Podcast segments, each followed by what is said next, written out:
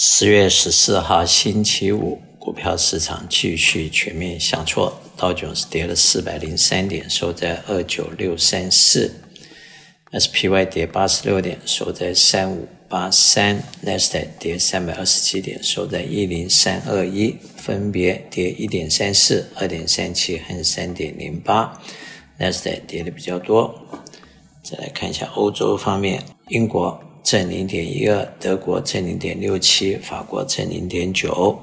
亚洲方面，日本负一点二三，香港负零点三九，上海负零点五九。再来看一下债券市场，债券市场最近的利息是不断上升的。以这个美国来说，美国的十年债券目前是在四个 percent。然后加拿大在三点四八，四个 percent 是最近的一个高点。巴西十二点零四，墨西哥九点八三，德国二点三四，法国二点九三，英国四点三一，意大利四点七八，希腊四点九零，瑞士一点三零。亚洲方面，日本还是在零点二四。日元已经升值的不像话了，但是日本利息还是很低。新加坡三点五一，南韩四点一八，印度七点四九。开发中国家都是高利息七到十二，已开发国家低利息零点二五到 two percent 之间。代表恐惧和呃这个碳粉的指数又降到了二十一，基本上在二十以下的话就代表 oversold。目前二十一已经是差不多是 oversold，所以市场虽然是下呃下的趋势，但是三千五到三千六这个地方暂时可能会是一个 support，但是在基本面没有改善之前，任何的 rebound 可能都是假的。那么美元的指数已经到了一百一十二点九九，美元兑人民币七点一九，美元兑欧元一点零三。对日元已经涨到了一百四十八点五九，日元跌得很厉害。那么，美国的短期利率也都不断的上升，三个月到三点六，六个月四点二，一年四点四，呃，两年四点四八，五年四点二四，十年四，然后三十年三点九八，利息不断的上升。石油方面，西德州油在八十六点二五，布兰特油九十二点三，Natural Gas 六点二九。欧洲方面，最近的冬天可能因为俄乌战争会缺乏能源，那么现在美国有一部分的那个 LNG 是输出到欧洲去卖的。不过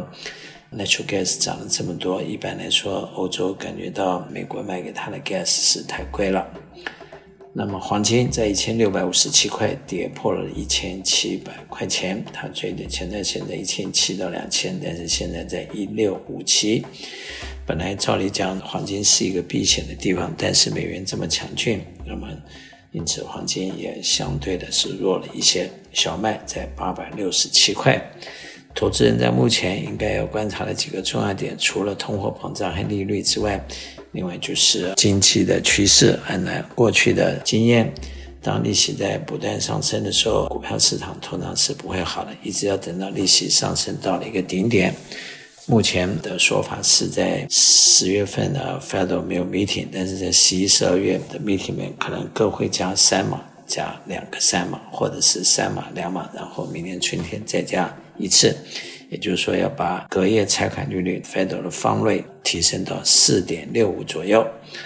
那么，如果是这样来说，距离现在还有六个 Quarter 位，那换句话说，利息没有升完，市场也还没有跌完。我们不具备预测未来的能力，也不想做无谓的猜测，猜谜也没有什么意思，算命也没有什么意思。不过，在这样的一个市场，是投资人应该在资产配置上。除了要做一个 fully diversified 和那个